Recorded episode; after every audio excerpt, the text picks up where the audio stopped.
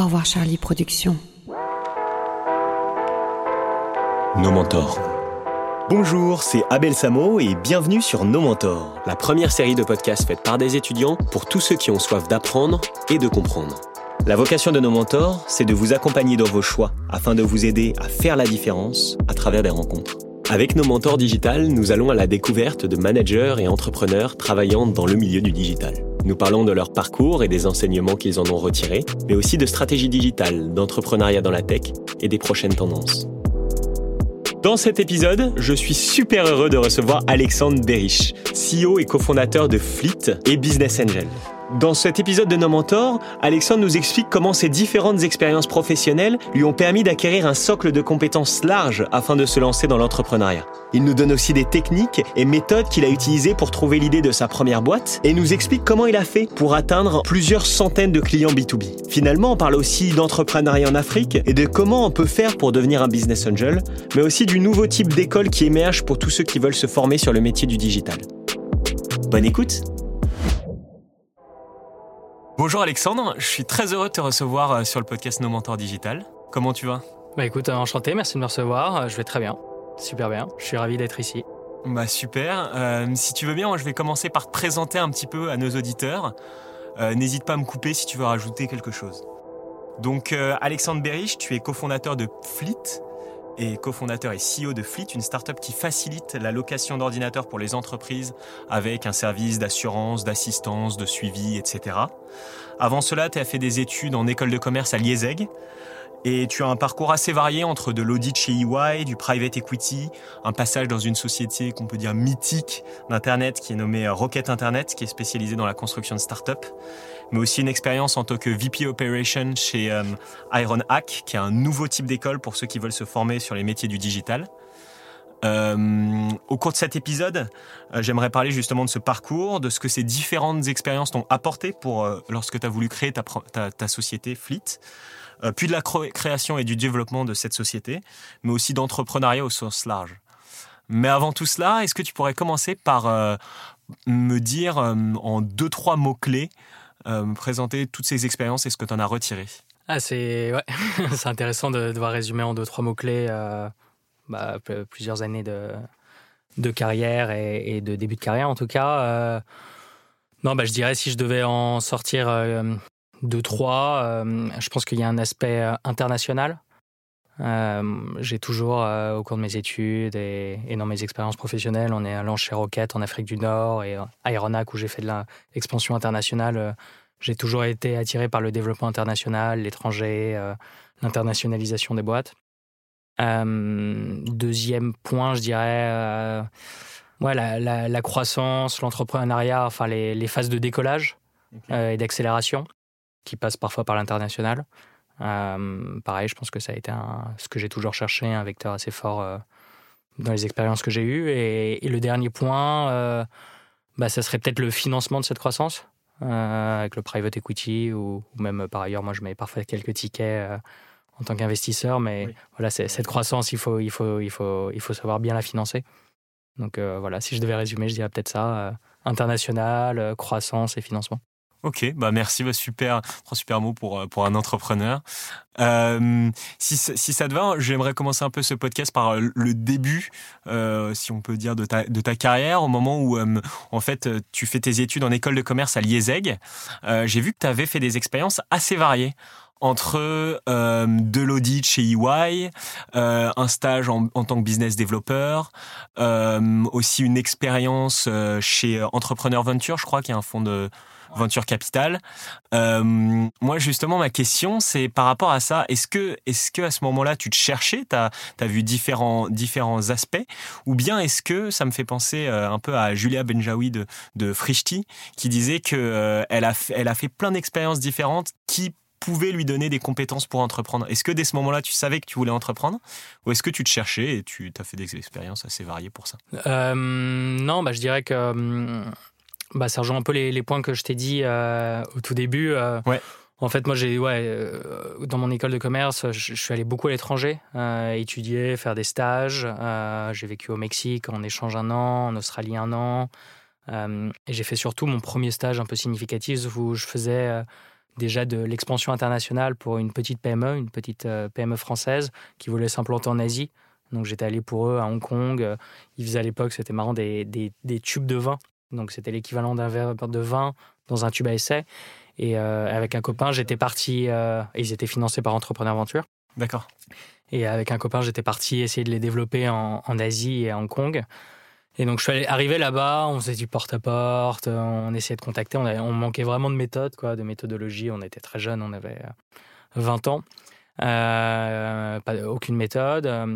Et, et là-bas, j'ai rencontré quelqu'un qui nous coachait un petit peu, qui nous aidait. Je me suis rendu compte qu'il fallait peut-être gagner aussi une meilleure compréhension de, ouais, de méthodologie, de travail. Euh, lui, il nous a montré à l'époque, euh, il nous faisait travailler sur un GDoc. C'était la première fois que je voyais un GDoc de ma vie. Donc, euh, ça nous a un peu structuré. Je me suis dit, bon, bah, avant d'aller vers des expériences comme ça de business développeur, d'expansion, d'internationalisation, il faut peut-être gagner un point analytique. D'accord. en structure, en compréhension financière, comprendre comment, comment un business marche mieux de l'intérieur. Et donc j'ai fait un stage chez EY en audit. Ouais. Et après, j'ai commencé ma carrière en private equity, où là, euh, euh, c'était plutôt du gros equity, c'était pas du LBO, donc c'était du financement. Tu peux peut-être expliquer pour nos auditeurs ce que c'est, les différences entre growth, private, LBO Oui, bien sûr, bien sûr. Alors, euh, oui, le, en, gros, il y, a le, il y a le financement coté et non coté. Donc, le non coté, c'est toute la famille du, dit du private equity. Tout ce qui n'est pas en bourse. Qui, tout ce qui n'est pas en bourse, tout ce qui finance les PME, les startups, etc., qui se décompose en plusieurs sous-parties. Donc, il y a le venture capital, le capital risque, qui finance euh, les startups, les scale-up. Ouais. Donc il y a au début plutôt Au tout début, euh, au lancement. Voilà. Après, il y a différents. Il y a encore des sous-familles, on peut, on peut en parler pendant des heures. Euh, après, il y a quelque chose qui s'appelle le gros equity, qui va sur des sociétés un peu plus mûres, un peu plus un peu rentables, qui ont déjà un business un peu proven, on dit, et qui les aide à, s'accélérer, soit avec des acquisitions, soit en finançant des acquisitions, soit en finançant de l'internationalisation, typiquement, c'est l'un ou l'autre. Euh, et enfin, il y a euh, les modèles dits de LBO. Donc ça, c'est des boîtes euh, qui commencent à, qui sont bien assises sur leur marché, qui sont moins en conquête et qui sont plus rentables. Et là, on, le but du LBO, voilà, c'est de tirer les profits de ces boîtes, quoi. D'accord. Bah merci pour ce petit merci pour ce petit cours. et, du, et, du, coup toi tu étais dans dans, Donc moi j'étais plutôt en gros equity dans un fonds qui aidait des PME françaises spécialisées dans le luxe qui est une force de la France à s'implémenter, à s'implanter en pays émergents. Donc il y avait encore, euh, tu vois, ce, vecteur euh, croissance, financement et internationalisation. Et, euh, et là-bas, j'ai travaillé un peu moins d'un an et j'avais une certaine frustration. J'ai, enfin, je pense que j'ai pas mal progressé analytiquement, lire un PNL, comprendre un business, comment il fonctionne, etc. Profit and loss. PNL, c'est le. Ouais, c'est le, pardon, le compte de résultat. Ouais, le compte de résultat. Le compte de résultat.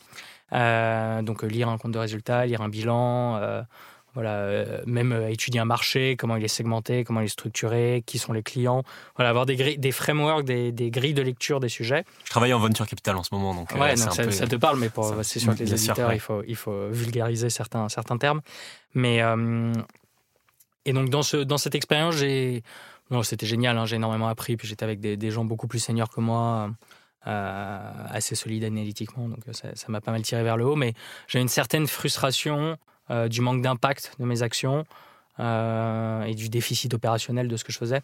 et donc à cette époque, il y avait ce que tu dis, une société mythique je sais pas, mais il y avait euh, un, vent d'excitation pour euh, Rocket Internet. Tu peux expliquer ce que c'est pour les auditeurs qui savent pas forcément Ouais, alors Rocket Internet, euh, c'était parce que c'est plus c'est plus ça maintenant. Rocket Internet, c'était une société qui prenait beaucoup de jeunes aventuriers, ambitieux, qui avaient fait soit du private equity, soit des M&A, soit soit soit du conseil en stratégie et qui les envoyait dans des pays émergents. Euh, en Afrique, en Amérique latine, en Asie, pour créer euh, le Amazon africain, le Uber euh, d'Amérique latine. En fait, ils avaient une recette où ils disaient, voilà, il y a des business models qui marchent. nous, on va être très fort pour chasser des talents, pour lever plein d'argent, et on va, on va faire un cocktail où on va mettre dans ces marchés-là, avec cette recette de business qui marche, genre Amazon, des talents et de l'argent, et leur dire, faites ça aussi vite que possible. Quoi. Donc c'était un peu ça, Rocket Internet. ok. Et comment tu rentres et euh, comment tu rentres et justement euh, après on parlera bah, de ce que tu as fait euh, chez Rocket Internet avec ton, travail chez Jumia etc. Mais j'ai remarqué que tu as beaucoup d'entrepreneurs français et même étrangers actuellement qui ont qui ont qui ont monté des boîtes assez dingues euh, qui viennent de Rocket Internet et qui se sont un peu formés, qui disent que Rocket Internet les a vraiment formés à, beaucoup de choses. Comment tu penses que euh, bah, ça permettait à ces euh, étudiants, à ces jeunes dont tu parlais, bah, de, bah, d'être meilleurs et de pouvoir après créer des boîtes qui beaucoup, dans, dans, une grande majorité, je vais dire, réussissaient au moins une partie? Ouais, alors moi, je vais apporter des, des, nuances à ce que tu dis, euh, dans le sens où, euh, d'après moi, euh, Rocket, la recette de Rocket marchait très bien en pays émergents. Oui. Et elle n'est pas forcément applicable à des marchés plus matures comme l'Europe ou, les États-Unis où il y a plus de compétition. Donc, c'est plus simple quand tu arrives en, en Afrique tu, tu, deviens plus facilement leader parce qu'il n'y a pas de concurrence. Il n'y a pas de concurrence pour les talents, pour chasser des talents. Il y a moins de concurrence pour chasser des clients. Alors que là, en France, le marché est très compétitif, par exemple. Enfin, tu vois, tu veux chasser un talent, il faut, il faut aller plus dans l'excellence. Donc, je pense que Rocket, c'est une école, mais, mais à nuancer, et il faut, il faut compléter autre chose. Et je t'en parlerai peut-être avec mon expérience chez Aeronac, qui m'a vachement complété ça. Mais Rocket, ça a été une belle école, et je pense que ça a été une école pour beaucoup de gens de de foncer, du 80-20. De 80-20 Ouais, 80-20, c'est le, le, principe de Pareto qui dit euh, en 20% du temps, tu peux faire 80% des résultats. Ouais. Euh, donc, euh, ouais, c'est foncer, pas, ouais, pas surpenser les sujets, aller très vite, aller rapidement. Exécuter, ça apprend à exécuter. Voilà, c'est une, une, école de l'exécution, de la vitesse. De se concentrer sur les KPI, donc euh, les, les, indicateurs du business. Euh, donc c'est pas mal et je pense que ça a été une super école pour plein. Ça apprend à être un peu ce qu'on peut dire entre guillemets street smart, malin, débrouillard, trouver des solutions. La porte est fermée, je rentre par la fenêtre. donc c'est une école de ça, Rocket, tu vois. aller vite, se débrouiller, trouver des solutions. Et donc ça a été sans doute une école pour plein de gens qui, qui avaient fait des, tu vois, des grandes écoles et du conseil en stratégie qui était très intelligent, et là, ça les a mis dans le bain. Euh, et d'ailleurs, je me souviens qu'une question qui qu'on nous conseillait de poser en entretien, c'était aux gens qui venaient de, de, cabinets de conseil, c'était de leur dire euh, tu commences par quoi? Tu vois, je te le mets, euh, je te, t'arrives, tu es au Sénégal, tu dois lancer Amazon Sénégal, qu'est-ce que tu fais? Et là, tu on devait distinguer les gens qui disaient alors je fais une étude de marché, tu vois, je fais de l'analytique, ou des gens qui disent bah je trouve un bureau, je recrute des mecs, euh, euh, tu vois, je commence à construire une équipe, je sécurise une bonne une connexion internet, tu vois, qui sont dans le concret, le terre à terre. D'accord. Qui, est l'entrepreneuriat. Donc c'est une école de ça, tu vois. Et donc c'est quelque chose que ça t'a appris aussi peut-être d'être plus terre à terre, plus concret, de foncer un petit peu. Euh, pas forcément de foncer, mais d'avoir euh, d'avoir ces, deux aspects d'analytique, mais aussi euh, à un moment se lancer. Euh. Ouais, ça m'a ça m'a beaucoup appris, et puis surtout aussi j'ai j'ai rencontré plein de gens brillants qui sont devenus mes amis, qui sont un réseau, comme tu dis, en fait assez fort. Hein. on peut parler de, Rocket Mafia, tu vois, qui sont tous, tu vois, soit des postes clés en start-up, soit entrepreneurs eux-mêmes, soit investisseurs. Euh, donc c'est sûr que euh, ça a été une très belle expérience. Et toi, du coup, euh, là-bas, tu as travaillé pour Jumia, qui est un peu l'Amazon africain, pour ceux qui connaissent pas forcément. Ouais, c'est. bah, tu, tu, veux présenter Jumia? Non, bah, c'est le. tu l'as bien dit, il hein, n'y a rien qui l'explique mieux que le Amazon africain. Donc, c'est le leader du e-commerce en Afrique, qui l'année dernière a fait une IPO, donc, qui s'est coté en bourse au NICE, qui est peut-être la première boîte africaine. Euh, ouais, j'ai vu la première qui est focus sur le marché africain. C'est peut-être la première boîte africaine qui se cote. Euh, pardon? 800 millions de chiffre d'affaires en 2018. De GMV peut-être? Enfin de... Ouais, ouais, ouais, je crois. valeur des produits vendus. Euh, ouais, donc Jumia, le Amazon africain. voilà. Et toi, qu'est-ce que tu as fait Qu'est-ce que fait là-bas Moi, chez eux, bah, je faisais, j'étais head of operation d'Afrique du Nord. Ok. Euh, pour l'aventure Jumia Market. Donc il y avait Jumia Mall qui était les marques et Jumia Market qui était euh, tu vois, le, ce qu'on appelait le souk entre guillemets, donc euh, tous, les, tous les produits plus, plus général quoi. donc j'étais head of operation, donc les opérations là-bas, je travaillais sur la logistique, les paiements, les expéditions. Mon KPI clé, c'était ce qu'on appelait le, le gros to net. Donc c'était c'était assez marrant. ça vous expliquera peut-être mieux ce que c'était Croquette. en gros, là-bas, on faisait du paiement à la réception. Donc le client payait quand il recevait le produit. C'est des pays qui sont très peu bancarisés. Donc et il n'y avait pas de confiance dans l'e-commerce. Donc les gens mettaient pas leur carte bleue sur Internet pour commander un produit. ça voulait dire qu'on expédiait des produits sans être certain que le client allait le payer. Et c'était du cash on delivery. Donc il payait à la réception du produit. Donc euh, c'était. Euh, c'était un bordel pas possible, quoi.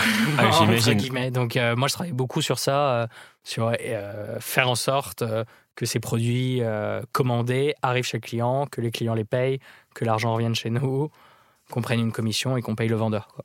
Et donc, ça, ça se faisait pas, pas en, créer un quart de crédit. Donc, tu vois, ça. Ouais, donc il y avait des vraies operations, justement. Euh. Des vraies operations et des vrais problèmes un peu. Euh, ouais, c'était marrant, c'était quasiment de la logique. Enfin, c'est des petits casse-têtes euh, à faire, quoi, de comment faire. Et là, tu as beaucoup de liberté Ça se passe ouais, comment énormément de liberté. D'accord. ça, c'était génial, ouais. enfin, moi, je pense que j'ai toujours besoin d'avoir beaucoup de liberté dans ma carrière. Et là, c'était vraiment super. Hein. Tu vois, tu, tu, pouvais prendre un sujet, euh, travailler dessus, tenter des trucs. Euh, c'était hyper excitant. Euh, j'ai travaillé un peu plus d'un an à ce poste. c'était hyper marrant. J'ai plein de super souvenirs. Je sais pas si tu voudras qu'on revienne dessus, mais je, je vais garder du temps pour d'autres sujets. et après, j'ai été directeur général de la Tunisie. D'accord. Ça, c'est un rôle un peu différent où voilà, c'était general manager. Quoi. Enfin, c'était donc euh, j'avais une vision globale du business, vision globale du pays, euh, très généraliste, euh, voilà, finance, HR, sales, marketing, opération. Je m'occupais, tu vois, de, de, gérer le pays, quoi. Donc hyper excitant aussi. J'étais hyper jeune, hein, j'avais 25 ans. donc c'était c'était génial d'avoir voilà gérer un voilà être honneur, enfin être en charge d'un compte de résultats, enfin de tu vois de gérer ça à cet âge-là quoi. C'était hyper excitant.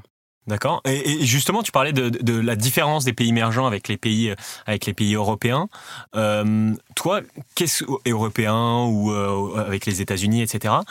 Euh, si aujourd'hui il y avait une personne qui voudrait, qui voulait monter une, boîte en Afrique, toi, est-ce que tu pourrais lui donner un, ou deux conseils par rapport à, aux expériences que tu en as retirées? Quelles sont vraiment les vraies différences avec le marché européen? Ouais, c'est assez différent. Je pense que tu. Euh, en Europe, euh, c'est beaucoup plus compétitif, quoi. Ouais. Donc, euh, et tout est plus cher, entre guillemets, quoi. Donc, la main-d'œuvre est plus chère, enfin, est plus taxée, plus chère, les salaires sont plus élevés.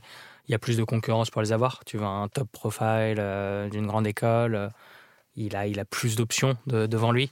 alors que, tu vois. tu vois, t'es DG Tunisie de Jumia, bah, tu vois, tu peux Jumia, il y a une grande appétence pour euh, faire revenir un Tunisien euh, qui a fait des, qui a fait des bonnes études, des super expériences. Enfin, c'est excitant de venir euh, DG du Amazon de ton pays, quoi. ou de, bien sûr. ou de, tu vois, d'avoir un poste là-bas. Donc, donc il y a, y a, moins de concurrence pour les talents. Il y avait moins de boîtes qui offraient des, des parcours comme ça. pareil pour les clients, tu vois, les coûts d'acquisition, les choses comme ça. Donc je pense qu'en Europe, tu es obligé d'être plus dans l'excellence, quoi. Et là-bas, et, là tu es plus dans euh, euh, la vitesse, la conquête du marché. Euh, tu vois, il y a moins de concurrence, mais du coup, il aller plus vite. plus de galères, par exemple, avec les paiements. Il y a plus de choses, plus, c'est plus difficile, c'est moins balisé, c'est moins structuré. Il y a plus de. Jumia, ils ont dû construire tout un, tout un, tout un réseau logistique, quoi, quasiment. Il n'y avait pas de, il y avait pas de d'infrastructure pour faire ça. Demain, tu veux lancer une une boîte qui fait direct au consumer, enfin qui fait du e-commerce. Bah, tu as plein de solutions, tu prends Shopify, tu prends ça, tu peux le faire de chez toi, quoi. Tu, tu peux créer ta boutique sur Amazon. En une demi-journée, tu as créé. Voilà, alors que là-bas, bah, il n'y a rien, il y a tout à faire. C'est moins compétitif, mais c'est plus early stage, le marché est plus early stage, tu dois plus euh, l'éduquer. Euh. Ok. Donc du coup, il faut peut-être dépenser plus d'argent pour aller plus vite et, frapper plus fort, alors qu'en Europe, faut, voilà, faut, faut, plus sortir du lot, alors que là-bas, bah, tu es tout seul dans le lot, mais tu, tu dois le créer. Quoi. D'accord. Ok. Bah merci. non non mais bien sûr. Hein. Non non non mais bien sûr. Euh, super intéressant.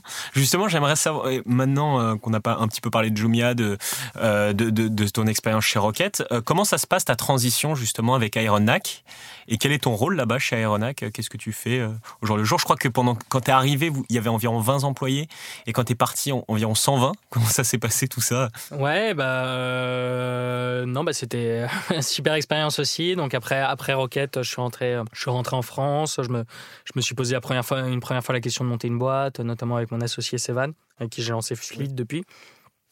On a notamment fait le wagon ensemble. Euh, au wagon, j'ai travaillé sur un projet c'était marrant euh, avec The Family qui ressemble à ce qu'est Luco aujourd'hui. D'accord, ouais. Euh, donc ça aurait été marrant de lancer ça, mais finalement ça s'est pas fait. Je pense que j'avais encore à apprendre et c'était pas le, le, parfait moment pour moi. Le euh, wagon, juste pour ceux qui savent pas, c'est une formation de code un petit peu, une école de, de ouais, code. une école de code, ouais, un bootcamp de code, à peu près comme Ironhack d'ailleurs.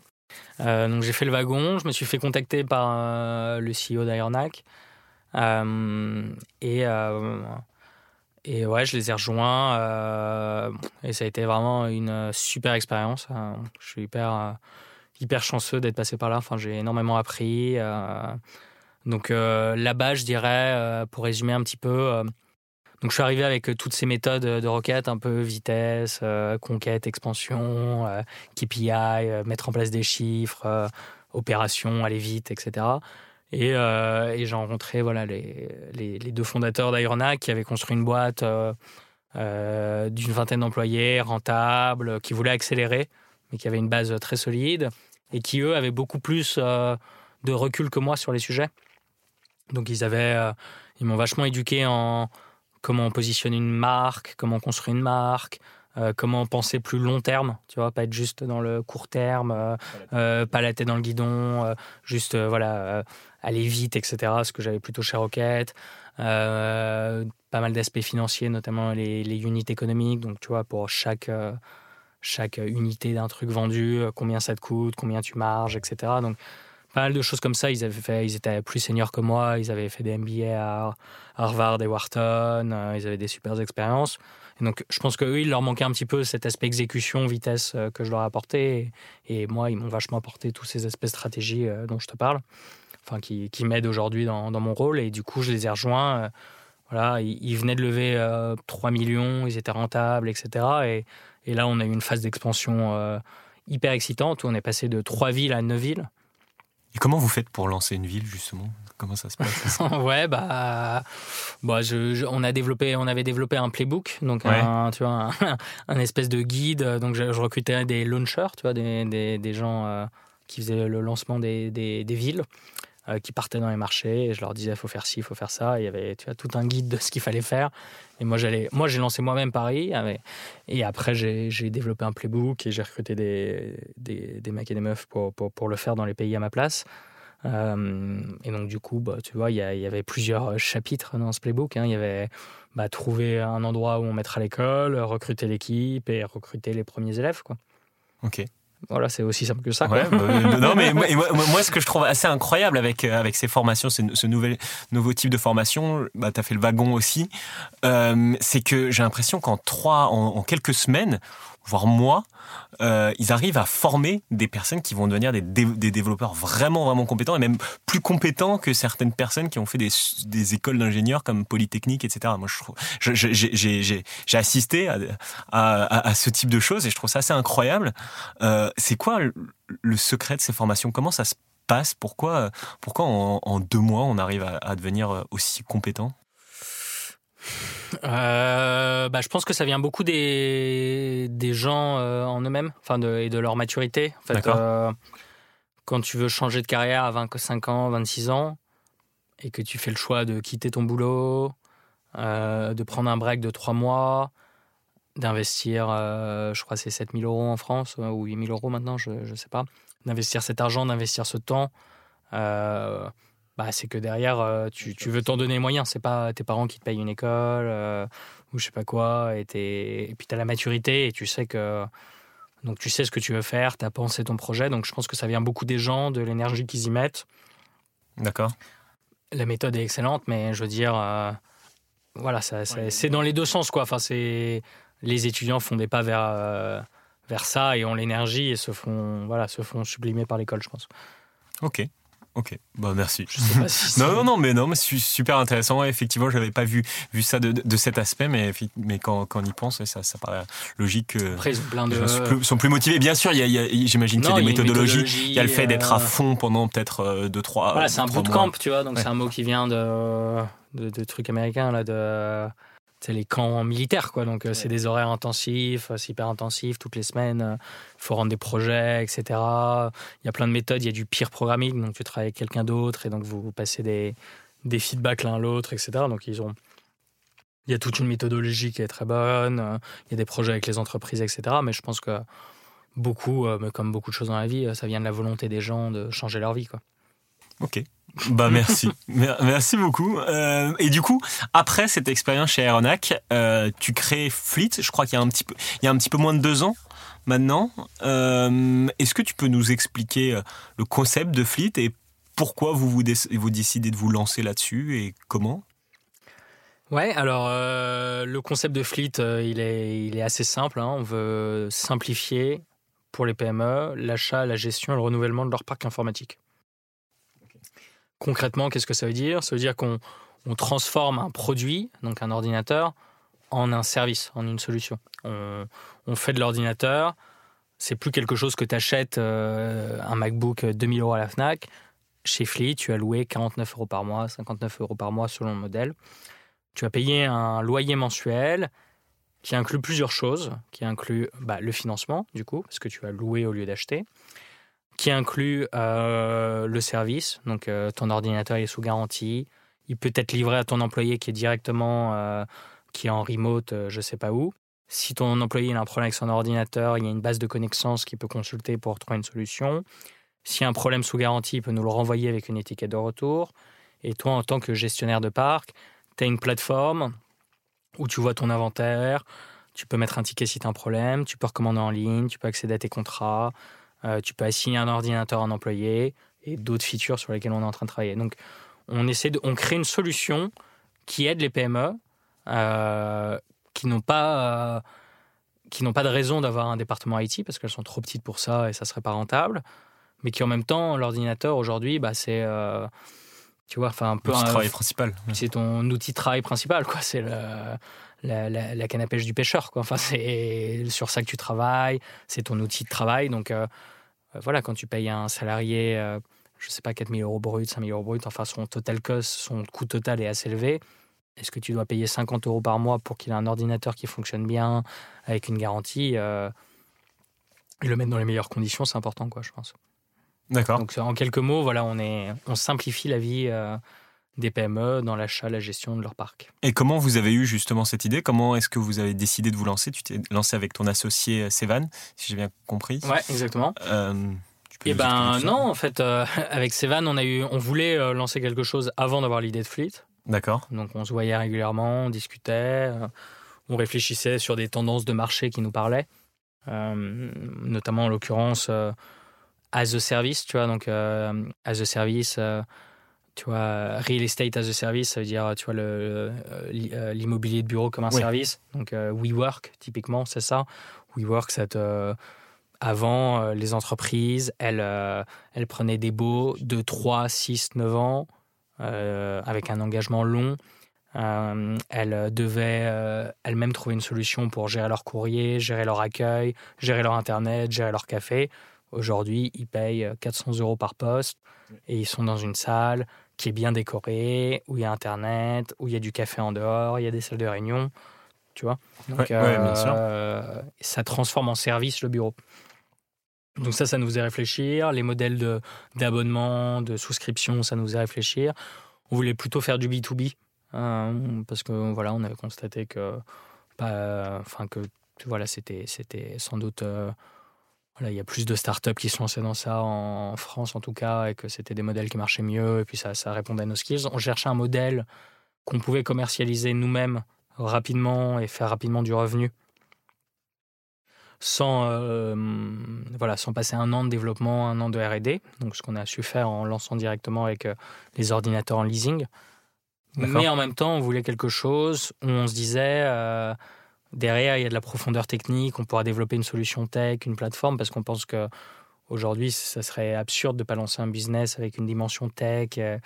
Euh, tu vois, ça, ajoute une vraie valeur au business, tu vois, de rajouter de, une, couche software. Donc, tu vois, ça, ça c'est un critère aussi. Vous êtes fait un petit playbook en fait de... Ouais, on s'est fait des, des, colonnes, des colonnes. dans un GDoc en disant voilà, euh, est-ce qu'on peut faire du chiffre d'affaires rapidement? Est-ce qu'on peut faire ci? Est-ce que euh, etc. et euh, moi, j'avais eu un accident sur mon ordinateur quelques semaines avant. D'accord. Mais sur le coup, j'ai pas tout de suite réagi. Hein. J'ai cassé mon ordi pro et je me souviens que je suis allé en galère à la Fnac des Champs racheter un ordinateur avec la carte bleue d'Ironac. L'ordinateur cassé, je l'ai mis dans un placard. J'ai dit à un stagiaire Excuse-moi, est-ce que tu peux essayer d'aller voir l'Apple Store quand tu as le temps, euh, s'il est réparable. On ne trouvait plus la facture euh, parce qu'il avait été acheté en Espagne, chez Arnac Espagne. Euh, je me suis rappelé qu'à chaque fois que je débarquais dans un pays, qu'on ouvrait un pays, il me disait Est-ce que tu peux nous acheter des ordinateurs pour l'équipe? Donc je les achetais, je sortais de l'Apple Store avec des sacs en plastique. Tu vois, c'était une, une, boîte de 120 personnes et on était vraiment complètement artisanal sur ça. Il n'y avait pas de solution pour ça euh, avant? Bah non, non, il n'y avait, pas de, pas de solution. J'aurais pas été capable de dire, personne n'aurait été capable de dire euh, Alexandre, il a un MacBook Pro 13 pouces depuis telle date, il a tel numéro. J'aurais pu très bien partir avec, et je suis sûr qu'il y a des gens qui sont déjà partis avec sans que personne se rende compte. Ouais. Voilà, c'était artisanal. c'était artisanal. Euh, donc ça m'a fait cogiter un peu sur tout ça. Je me suis dit, waouh, on est, on est vraiment un peu l'arrache sur ça. Et quelques semaines après, il y a le CEO d'Ironac qui m'a dit, euh, euh, ouais, c'est complètement débile qu'on achète tous ces ordinateurs, faut qu'on les lise. Et donc pareil, donc là j'ai demandé au GM Espagne et France, est-ce que tu peux regarder s'il n'y a pas une solution? Et là, ils m'ont sorti des trucs où, tu vois, ils ont contacté des trucs de leasing où ils ont eu des réponses sous 7 jours. Fallait louer minimum un parc. Enfin, c'était des, contrats hyper obscurs. Je me suis dit, euh, non, mais c'est dingue qu'il n'y ait pas aujourd'hui de solutions simples, accessibles, transparentes, qui permettent de louer un ordinateur en ligne, digital, signer un contrat en ligne, gérer ton parc, etc. Et après, j'ai vu un peu la profondeur produit. Euh, enfin, j'ai changé vachement avec mon associé sur ça.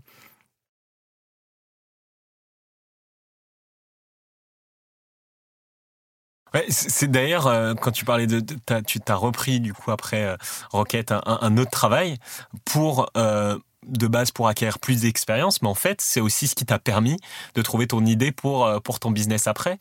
c'est assez marrant d'ailleurs, je, me rends compte que pour créer un business B2B, bah en fait, si on n'a pas travaillé avant dans des business et qu'on n'a pas eu ces, ces, mêmes problèmes, on a quand même beaucoup moins de chances de s'en rendre compte. Non? Ouais, ouais, ouais. Euh, non, non, c'est sûr. Euh, je pense que pour créer un business B2B, c'était bien euh, de, de, voir moi-même le problème. après, il y a des contre-exemples. Hein. Je crois que les mecs de Payfit, ils l'ont créé encore à l'école, à l'ESCP ou, ou je sais plus où, alors qu'ils n'avaient jamais eux-mêmes édité de fiches de paye de leur vie. Quoi. Donc. J'ai écouté un podcast où ils en parlent. C'était totalement leur approche, c'était assez, mar... assez marrant. Ouais, donc il y, y, a des contre-exemples à tout. non, enfin, tu vois, bien sûr, c'est pas c'est pas une vérité en soi. Euh, cet exemple que je te disais d'une assurance habitation que qu'on avait étudié quand j'étais au wagon et avec The Family et tout. Qui a fait le euh, J'avais jamais été moi-même assuré, j'avais jamais eu d'assurance habitation. Ouais. Donc ouais, il y a des il y a des exemples, il y a des contre-exemples. Je suis pas sûr qu'il y ait une, seule vérité. Après, c'est un chemin quoi. Donc au cours de ton chemin, tu tu fais des rencontres, tu as des idées. Elles vont, elles viennent. Tu vois. Et ouais, bah et justement après, euh, au moment où vous avez cette idée, euh, moi j'ai l'impression, euh, en écoutant un, podcast dans lequel dans lequel t'en parlais, que t'as mis un petit peu que toutes tes expériences précédentes t'ont permis de, de, mettre un peu un plan d'action en œuvre où, j'ai l'impression que en plus euh, bah, de, de, cette première approche assez méthodique pour trouver une idée, euh, après tu as peut-être une approche assez méthodique pour, euh, pour développer Fleet. Tu peux nous parler un petit peu de comment tu as développé ça, peut-être aussi à, un assez haut niveau pour que des, des, des personnes qui nous écoutent et qui veulent monter une boîte puissent essayer de, de, de, bah, d'en découvrir des apprentissages et d'appliquer ça pour, une, pour leur propre approche? Ouais, euh, bah écoute. Euh, Parce qu'il y a différentes étapes que tu as. Ouais, c'est assez large. Il y, a, il y, a, y, a, y, a, plein d'étapes. Euh, en soi, et elles sont entre guillemets relativement simples. Hein. Enfin, il faut, enfin entre guillemets, hein, parce que après, il faut, faut, savoir le faire. Bon, il y a des voilà, il y a des trucs un peu terre à terre, hein, tu vois, de créer une entité légale, machin, etc.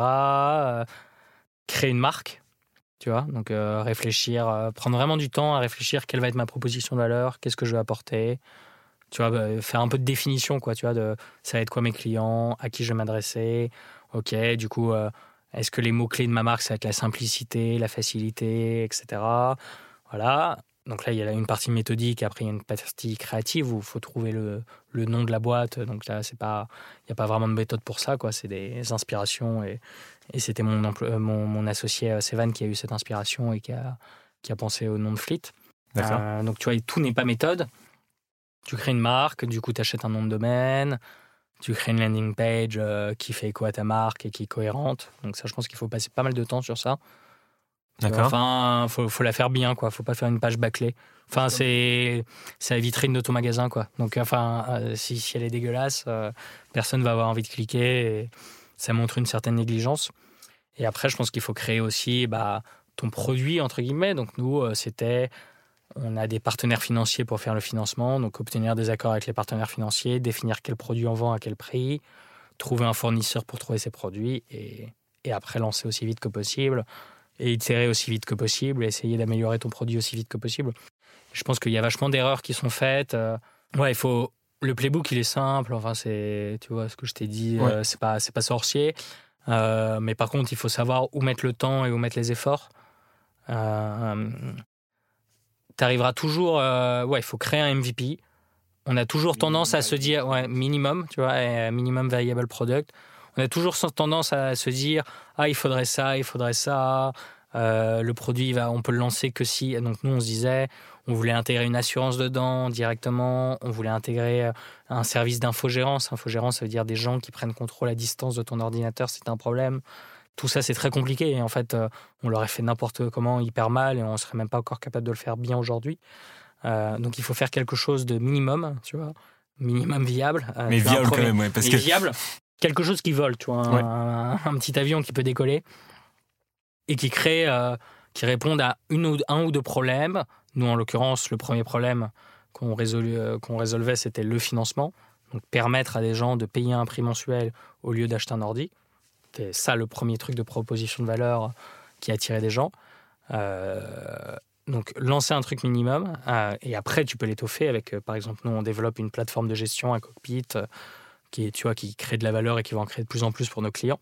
Donc c'est des investissements qu'on fait mais pour le lancement tu commences avec un truc de base et par contre il y a des choses sur lesquelles je pense que parfois on peut penser que ça sert à rien et comme je te disais de, de prendre du temps de bien définir ta marque, faire une belle marque, cohérente, tu vois, de bien travailler ta landing page, que les messages soient clairs, que ton audience soit claire, que le message parle à ton audience. Je crois au début. Nous, la niche, c'était euh, les startups et les scale-up. Vous avez euh, commencé là-dessus Comment vous, êtes allé voir les premiers clients Comment ça s'est passé Oui, on a fait euh, pas mal de posts LinkedIn. voilà, on a contacté les gens de notre réseau en disant voilà, on lance Fleet. Qu'est-ce que vous en pensez? Il y en a qui sont devenus clients. Il y en a qui ont parlé à d'autres gens on a fait des posts euh, en disant voilà, on, lance Fleet, on vient de livrer notre premier client, etc. Après, on a commencé de faire un petit peu de marketing, donc mettre un petit peu de, de budget sur euh, tu vois, Facebook, LinkedIn, etc. Euh, et après, on a fait pas mal de partenariats qui ont un peu assis la marque, tu vois, donc, donc des partenariats avec WeWork, The Family, où, en gros, ils nous ils parlaient de Fleet à leur écosystème. Quoi. D'accord. Ça, c'est un, c'est un truc assez important en distribution. C'est euh, quand tu es jeune et que tu es petit, tu vois, ou même quand tu es, plus, enfin, quand es une plus grosse boîte, d'utiliser les canaux de distribution de quelqu'un de plus, qui a plus d'assises que toi. Donc, euh, il y a, une, euh, ouais, y a un, cas hyper connu sur ça. Airbnb, en fait, à l'époque, ils avaient créé, quand ils ont créé Airbnb, à l'époque, il y avait Craigslist, qui était un site d'annonce qui avait des millions de personnes de trafic. Une, mauvaise UX par contre. Ouais, mauvaise UX, mais bon, enfin, il y avait énormément de monde dessus. Euh, c'était vraiment à l'époque euh, des sites de, de classified qui, qui, cartonnaient, quoi, comme euh, Le Bon Coin, etc. Et ben, ils ont créé une, une, une API, je crois, ou quelque chose où, où tu cliquais, tu dis voilà, je, je viens de mettre en, en, ligne mon appartement et ça le republiait sur Craigslist. Donc tu vois, ils utilisaient la force de frappe de Craigslist euh, pour, euh, pour les gens qui louaient des appartements. Et vous, vous avez utilisé bah, la force de frappe on a de, utilisé les forces de frappe de, de, de WeWork, tous les coworking, euh, des incubateurs, des accélérateurs, des fonds d'investissement qui ont parlé de nous à leur portefeuille. Euh, donc ça, ça nous a pas mal aidé, je pense. Et, et aussi, ça a donné du crédit à, à Fleet, je pense. Tu vois, ça, ça te positionne la marque. Quoi. Et, et là, vous, avez, vous avez euh, vous, vous, dites à peu près combien de clients B2B vous avez actuellement? Oui, on a plus de 300 clients aujourd'hui. Plus de 300 en moins, en moins, de, moins de deux ans? Ouais, c'est, en 18 mois, ouais. Ouais, c'est euh, non, c'est très, c'est, très bien. On est, euh, on est content. Après, on a envie de, de en dire beaucoup plus que ça, mais ouais, bien sûr. C'est des, des bonnes premières étapes. Et justement, euh, bah, tu peux nous parler un petit peu de ce que c'est actuellement Fleet en termes de nombre d'employés, de, de votre produit, etc. Et quelle est votre vision, que ce soit pour votre produit, pour le marché Peut-être que vous allez plus forcément viser que les, les startups, peut-être un, j'imagine, plus gros marché de, de PME. Euh, et aussi votre vision pour votre, pour, pour, votre produit dans le futur Ouais, euh, avec plaisir. Euh, bah, du coup, Fleet aujourd'hui, on est une quinzaine d'employés. D'accord. une quinzaine de personnes dans l'équipe. je t'ai dit, on a plus de 300 clients. et bah, écoute, pour l'avenir, non, on a vraiment nos priorités, c'est de grossir bien sûr, de mieux satisfaire toujours mieux nos clients. Donc, euh, tu vois, je pense que c'est on, grossira si euh, si on a une bonne euh, expérience client. donc, tu vois, on veut mieux, on veut grandir aussi avec nos clients existants. Tu vois, on veut que vachement satisfaire nos clients existants et qui nous recommandent de, de plus en plus d'ordi pour toutes nos nouvelles recrues et qu'on leur renouvelle leur parc. C'est avantage de bosser avec des startups qui grossissent aussi. Ouais, exactement. Euh, un jour, on fera peut-être de l'internationalisation aussi, euh, parce que c'est quelque chose, tu vois, qui est dans notre ADN, qu'on sait faire et, qu'on aime faire. Euh, on commence à aller au-delà des startups, parce qu'on a beaucoup, on a de plus en plus euh, de boîtes qui sont soit dans la restauration, soit des agences de communication digitale, du XUI, etc. des chasseurs de tête, des écoles. tu vois, on va, on a envie de, de, de, dans tout le marché des PME au sens large du terme, qui est un énorme marché. Et en termes de produits, non, on a beaucoup d'ambitions pour notre produit. Euh, on va investir beaucoup en R&D dessus. Euh, une bonne partie de l'équipe, euh, on ne pourrait pas penser, mais c'est des, développeurs, product, UX, UI.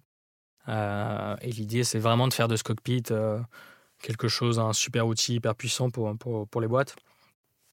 Et sur ça, il y a plein de choses qu'on peut faire. Il y a notamment quelque chose qui s'appelle du MDM, Mobile Device Management. Ça veut dire prendre contrôle à distance d'un ordi, euh, enfin, tu vois, de donner via le cockpit au gestionnaire de parc euh, tu vois, des, retours d'informations sur les ordinateurs et euh, du contrôle à distance sur ces ordinateurs, typiquement en use case, en, cas d'usage.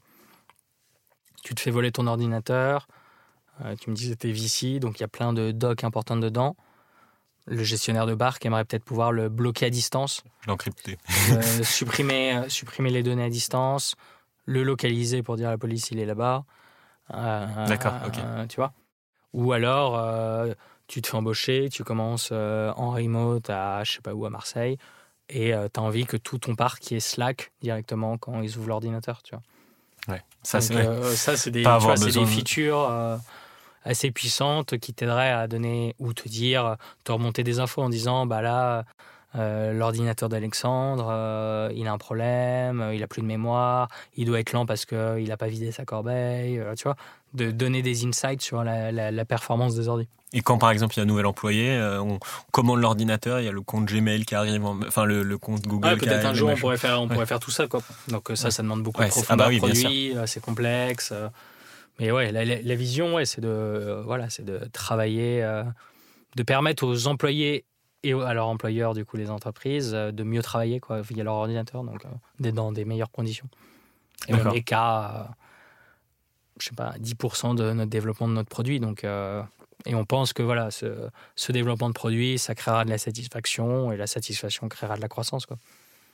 Et tout ça bootstrap Parce que j'ai l'impression que vous avez, vous avez pas levé? Tout ça bootstrap. Ouais. ouais, bah c'est un challenge, mais Ouais, on s'accroche. Ok. Et c'est une approche euh, que, vous, que vous voulez avoir ou est-ce que. Ouais, bah pour l'instant, euh, on y arrive. euh, donc, un jour, on fera peut-être un tour, mais, mais là, pour l'instant, on arrive à bien se développer. Ouais. euh, 300 clients. tu vois, on arrive à bien se développer. ça nous force aussi peut-être à faire des décisions fortes sur des sujets, à être focus, à resserrer le focus, euh, à choisir vraiment sur quoi on investit. Ouais. Euh, donc euh, ça. Et ça, pendant le Covid, d'ailleurs, comment ça s'est passé? Parce que je pense que de- devait y avoir, euh, devait y avoir euh, deux. Il y a deux côtés. Je moi, je vois deux côtés.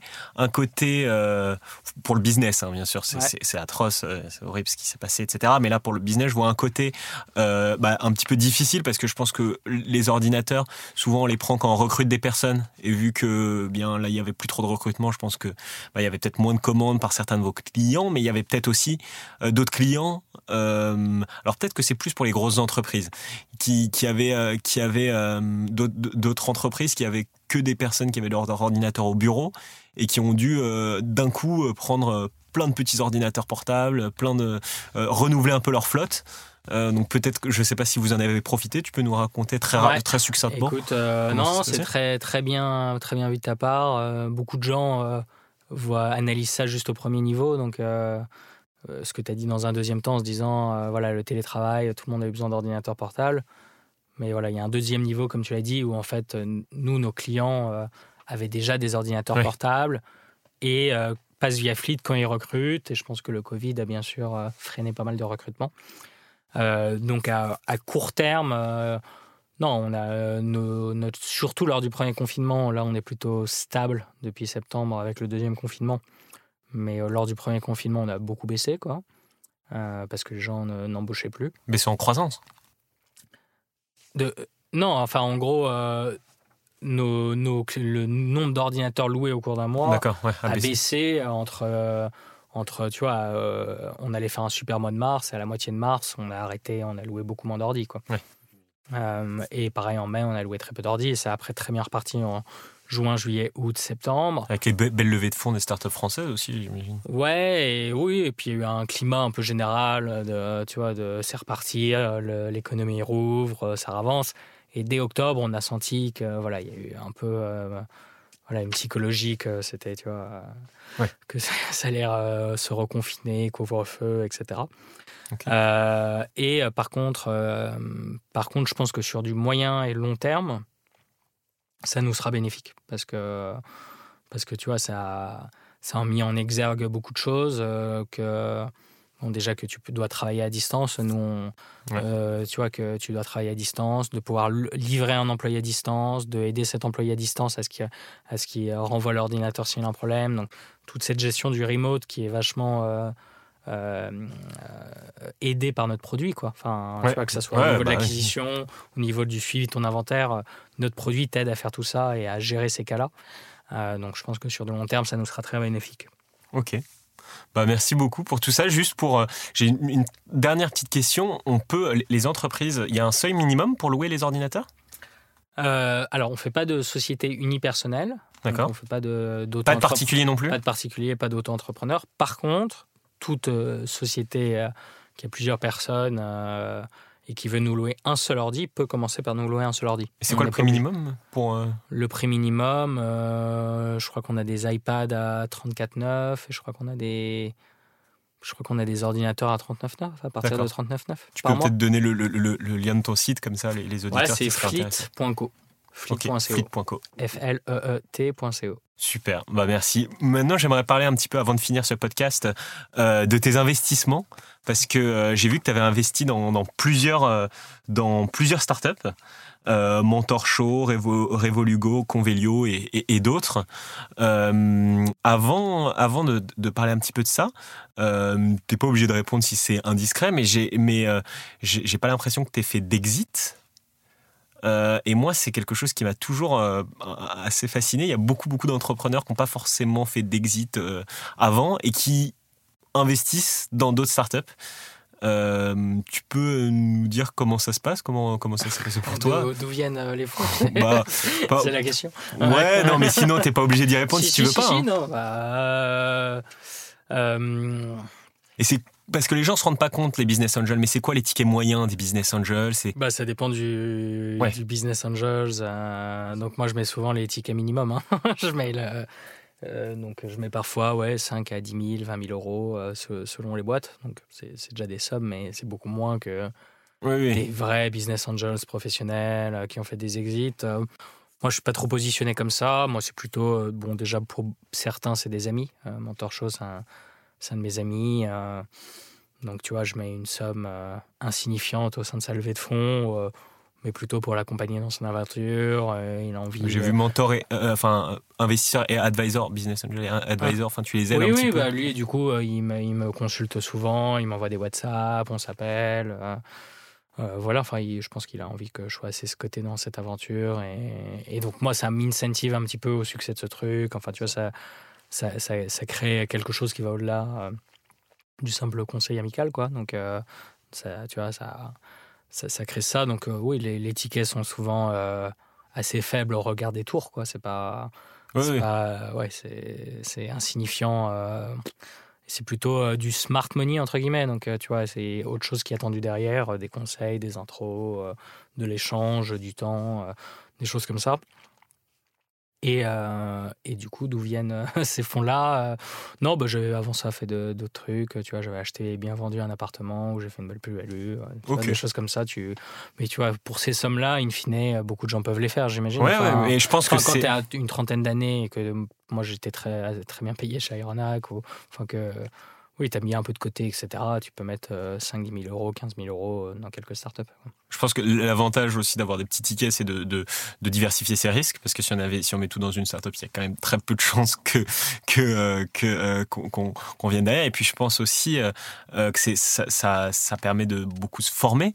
Moi, j'avais entendu un podcast où il y avait un business, un, un, gros business angel qui disait en fait que pour lui c'était un peu des MBA. Euh, les, tickets qu'il mettait. Parce que ça lui permettait bah, d'apprendre énormément d'être au contact des fondateurs ah ouais moi c'est ouais moi c'est j'adore ça quoi. Enfin ça me ça me ça me passionne j'apprends énormément. De l'autre côté je pense euh, transmettre des choses que j'ai appris. Mais euh, oui enfin ça, ça affine ton œil quoi de de voir des business plans des business models de lire des choses comme ça de rencontrer des problématiques tu vois le, plus tu et plus tu as d'idées plus tu vois de choses en fait plus tu progresses. Donc ça c'est déconcentré. En plus euh, tu vois tu bah, es, VC donc tu vois un, deck c'est bien fait. Un deck euh, ça en 20 minutes euh, ça te présente une entreprise de A à Z son marketing c'est sales c'est Uniteco etc donc moi ça me ça me permet de voir pas mal de choses, d'échanger avec pas mal de gens, d'entendre leurs problématiques. Parfois, j'y ai déjà été confronté, parfois, je vais y être confronté. Euh, donc euh, c'est hyper utile. Et puis moi d'ailleurs, en plus, comme je fais du B2B, euh, certains deviennent mes clients ou des choses comme ça. Donc, puis, ouais, et, et, et d'ailleurs, les, comment tu fais pour trouver justement Est-ce que c'est les, les, les, entreprises qui vont venir vers toi? C'est des, des, amis pour certains? Pour par exemple un, un, trentenaire qui voudrait, qui coûterait ça, qui voudrait se, se, lancer et financer quelques startups, comment est-ce que comment est-ce qu'on fait? Eh ben moi c'est ouais, euh, je sais pas s'il y a un playbook euh, de ça. Critères aussi. Moi j'ai des critères de sélection. Euh, après c'est pas mal de dossiers qui viennent à moi. C'est pas moi, enfin c'est pas mon métier quoi. Donc plutôt euh, donc j'ai des dossiers qui viennent à moi maintenant. Que, que j'en ai fait quelques-uns, donc euh, j'ai des gens qui me contactent que je connais pas. Une fois qu'on a fait quelques-uns. une fois que tu as fait quelques dossiers, tu as ça. ensuite, tu as les réseaux, quoi. Enfin, tu as tes amis, donc ça, ouais, c'est des... Les premiers, c'est des amis, et puis après... Euh, oui, les premiers, euh, c'est des amis. Euh, ouais, le, le, tout premier, c'était, c'était Convelio, c'était un de mes amis qui connaissait le frère du fondateur, qui s'est fait contacter, qui m'a dit ah, « je vais peut-être mettre là-dedans, est-ce que tu mettras avec moi? Je dis « ah ouais, c'est hyper intéressant, on les a rencontrés, on, on, a eu un super fit avec eux. » Voilà, et après, le deuxième, c'était ce même ami là, avec qui je faisais mes premiers investissements, un de ses anciens employés. Euh, là, moi, j'ai des anciens employés d'Aeronac qui veulent lancer des business qui m'ont demandé. Enfin, tu vois, c'est des, des, des, réseaux, des choses comme ça. Après, tu as des dossiers qui viennent à toi aussi. Et maintenant, euh, je commence à avoir du coup des fonds qui me disent on met dans tel dossier, est-ce que tu mettre aussi Donc ça c'est le Ouais, les steps au-dessus. c'est le niveau du dessus, quoi. Et tu as des petits, as des critères justement. Tu peux nous dire un peu comment tu prends euh, très rapidement si tu as quelques critères pour prendre tes décisions. alors moi je cherche euh, surtout. Euh, j'aime bien. bon, bah, c'est toujours mieux pour moi quand quelqu'un est que où je le connais ou il m'a été fortement recommandé par quelqu'un que je connais. C'est un peu, c'est un peu, oui, c'est un peu dommage parce que c'est sûr que ça enlève tu vois, l'espace pour celui qui, qui n'a pas l'accès à ça. Mais euh, bon, c'est un plus toujours parce que, tu vois, le, une entreprise et une venture, c'est avant tout quelqu'un ou des hommes ou tu vois, des, euh, tu vois, c'est euh, des équipes quoi, qui, qui lancent quelque chose. Donc, si tu es recommandé ou que tu le connais, c'est toujours rassurant. Quoi. Ou si tu as travaillé avec ou quelqu'un que tu as travaillé avec te le recommande fortement. et ensuite, moi, je cherche des business bah, que je comprends. Quoi. Tout simplement quoi. Enfin que je comprends, que je peux lire, sur lequel euh, j'ai des idées, je peux avoir des insights euh, et euh, qui du coup a des dimensions opérationnelles, sales ou qui va vouloir faire de l'expansion, tu vois, où je vais pouvoir apporter quelque chose. Si tu me, une fois, on s'était fait contacter par quelque chose avec un ami. par quelque chose qui avait l'air très intéressant, mais c'était un studio de jeux vidéo, d'app, tu vois, app de jeux vidéo. Je je j'ai rien enfin j'ai rien à apporter là-dessus quoi. Je sais pas comment recruter un designer de jeux vidéo. Je sais pas comment recruter un développeur spécialisé dans ça. Je connais rien au marketing des apps. Tu vois? Donc, euh, dans ce qu'on connaît dans, là où on peut apporter de la valeur en fait. un petit oui oui après c'est pas forcément, pas forcément bien sûr. Euh, un bootcamp ou un truc de location d'ordinateur mais tu vois un business avec une, voilà une dimension opérationnelle. Ok Ok, bah merci beaucoup pour euh, pour euh, tout tout tout, euh, tout, tout ce, ce, podcast qui a été moi pour moi passionnant. J'ai appris beaucoup de choses et, et j'espère que nos, nos, auditeurs aussi. si ça te va, je vais passer aux trois dernières petites questions de fin. Parfait. la première, c'est est-ce que tu aurais un livre, un podcast, un, des vidéos en ligne, des cours que tu conseillerais à nos auditeurs pour se former?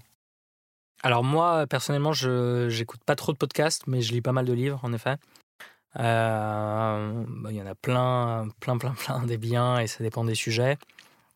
Un des premiers que j'avais lu, il est assez connu, c'est The Hard Things About Hard Things. Oui. Voilà. Donc euh, après, je peux t'en, euh, je peux, je peux t'en conseiller d'autres, mais le, le premier qui m'est à l'esprit, c'est le premier que j'ai lu. ouais. Ouais, je, je conseille aussi. Je l'ai lu. Incroyable. Mon autre question, c'était par rapport euh, au, titre du podcast qui s'appelle Nos mentors. Euh, toi, est-ce que tu as eu des mentors et qu'est-ce que c'est pour toi un mentor? Euh, J'ai eu beaucoup de chance. j'ai eu plusieurs mentors, je pense, qui m'ont été hyper utiles à différents moments de ma vie.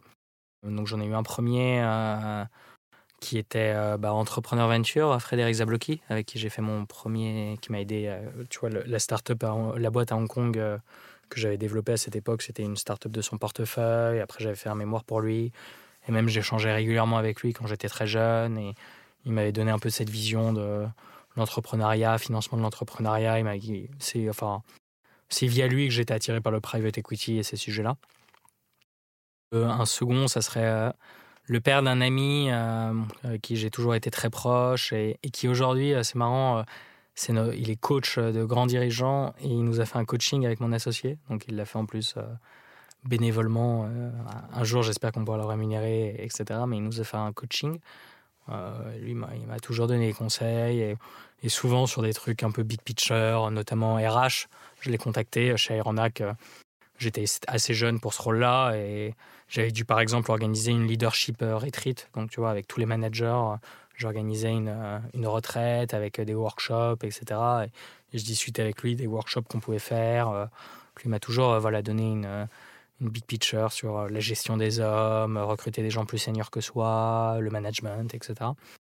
Et enfin, bah, je pense que le, CEO d'Ironac, ça a été vraiment ouais, Gonzalo, un super mentor pour moi. Ok. Et bah du coup, ma dernière question, c'est euh, est-ce que justement tu aurais euh, un mentor ou une personne euh, à interviewer qui serait, selon toi, un bon mentor pour nos auditeurs? Un bon mentor pour vos auditeurs? Bah, Une des trois personnes du coup que, que je t'ai citées. Ok. le, Peut-être le CEO d'Ironac, mais il parle espagnol. Mais sinon, sinon, il sera un bon mentor pour vous.